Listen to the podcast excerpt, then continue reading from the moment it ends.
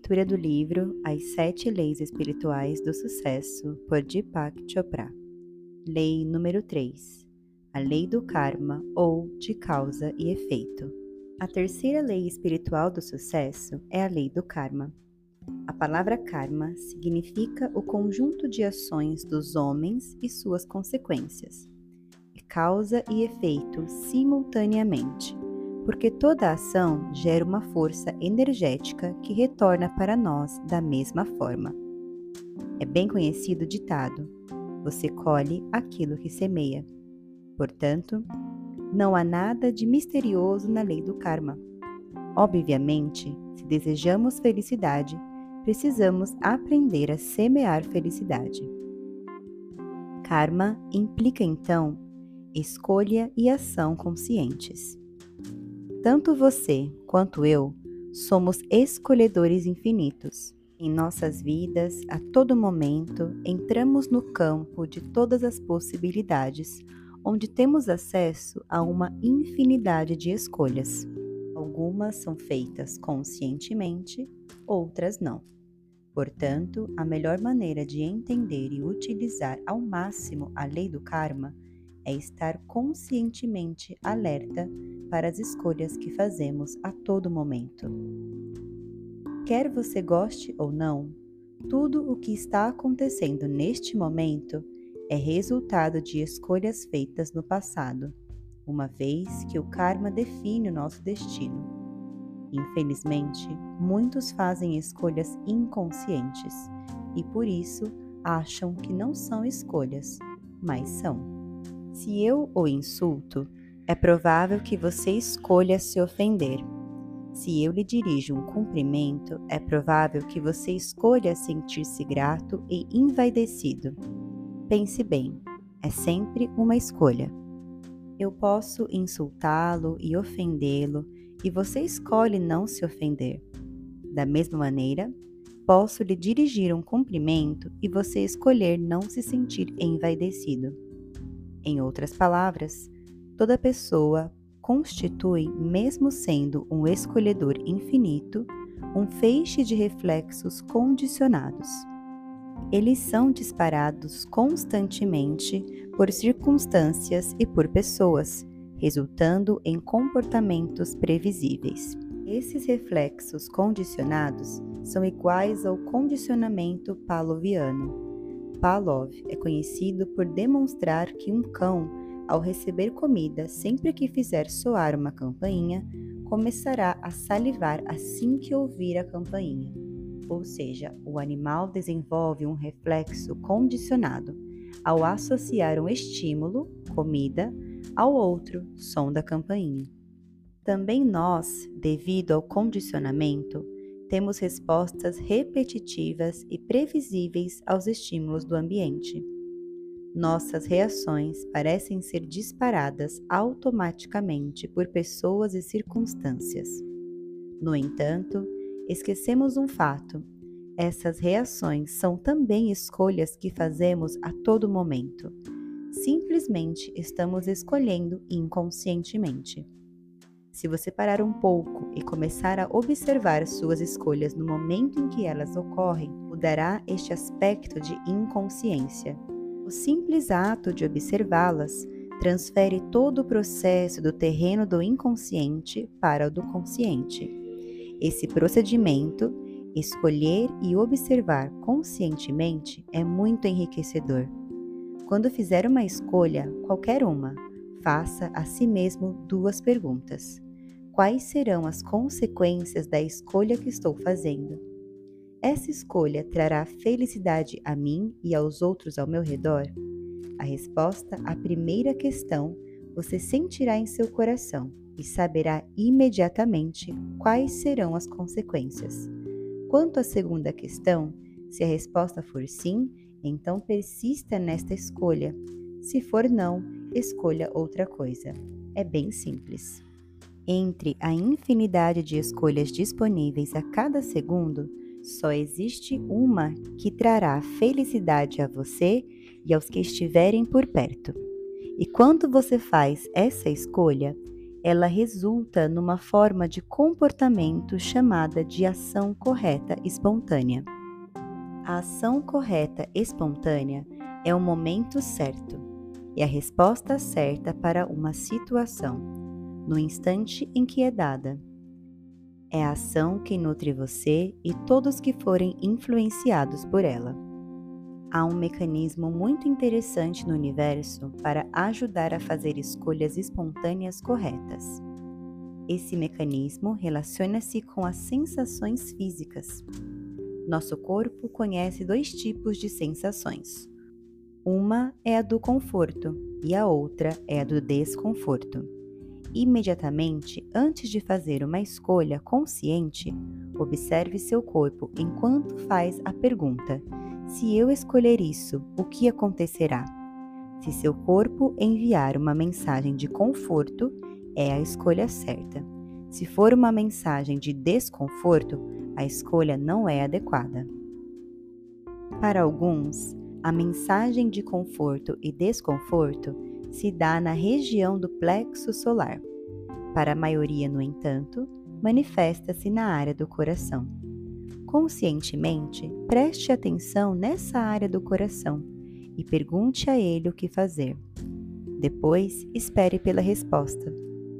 Uma resposta física na forma de sensação, mesmo que seja muito leve. O importante é que está lá, em seu corpo. Somente o coração conhece a resposta certa. Muita gente acha que o coração é piegas e sentimental. Não é. O coração é intuitivo, é holístico, é contextual, é relacional. Não se orienta por perdas e ganhos. Ele está conectado ao computador cósmico, ao campo da potencialidade pura, do conhecimento puro e do poder da organização infinita, que leva tudo em conta. Às vezes, pode até parecer irracional, mas o coração tem uma capacidade mais acurada e muito mais precisa de processar dados do que qualquer outra coisa que exista nos limites do pensamento racional. Você pode usar a lei do karma para gerar dinheiro e abundância e atrair para si o fluxo de todas as coisas boas no momento que quiser. Mas antes, precisa estar conscientemente lúcido de que seu futuro é resultado das escolhas que faz a todo momento em sua vida.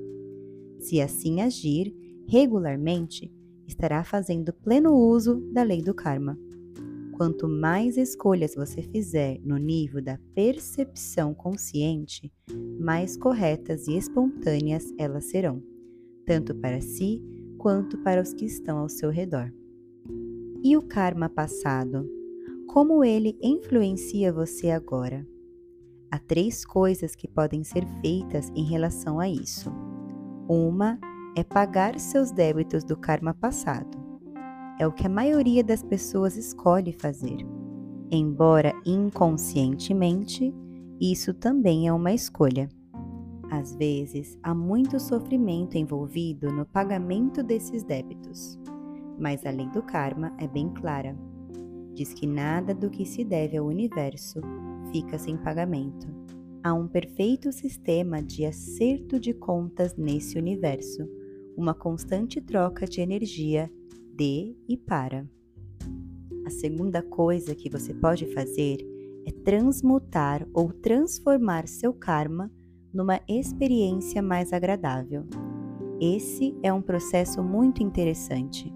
Você pode se perguntar quando está pagando um débito: o que estou aprendendo com essa experiência? Por que isso está acontecendo?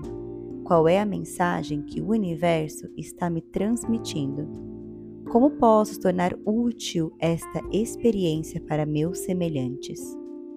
Ao fazer isso, você enxerga a semente da oportunidade e ata essa semente da oportunidade ao seu Dharma, que é o seu propósito de vida e do qual falaremos na sétima lei espiritual do sucesso.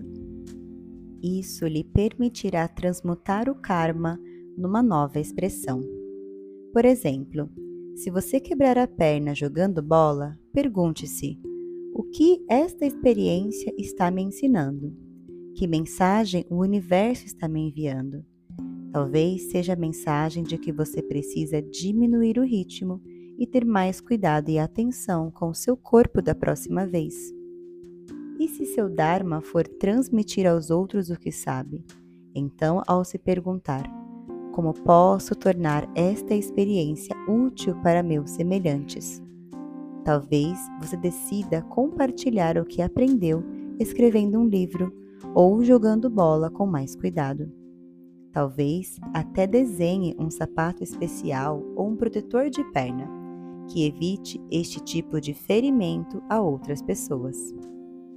Dessa forma, enquanto paga seu débito com o karma do passado, você está convertendo a adversidade num benefício que poderá lhe trazer riquezas e satisfações.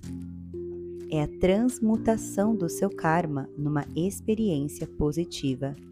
Você não se livra realmente do karma, mas consegue usar um episódio ligado a ele para criar um karma novo e positivo.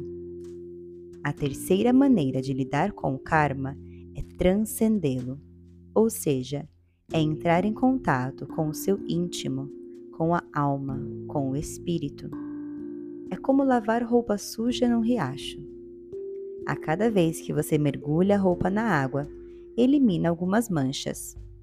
Continua mergulhando e a roupa vai ficando cada vez mais limpa. Você limpa ou transcende os obstáculos de seu karma, entrando e saindo de seu eu profundo de seu íntimo. Isso é feito por meio da prática da meditação. Todas as nossas ações são episódios ligados ao karma. Beber uma xícara de café, por exemplo, é um deles. A ação gera memória. A memória tem a capacidade ou potencial de gerar desejo, e o desejo gera novamente a ação. Os processadores operacionais de sua alma são o karma, a memória e o desejo. A alma é um feixe de consciência que contém as sementes do karma, da memória e do desejo. Tornando-se consciente dessas sementes, você passa a ser um gerador consciente da realidade. Ao se transformar em um escolhedor consciente, você passa a gerar ações transformadoras para si e para os que estão ao seu redor. E é só isso que precisa fazer. E como o karma é transformador, tanto para o seu íntimo quanto para todos os que são afetados por ele, seu fruto será a felicidade e o sucesso.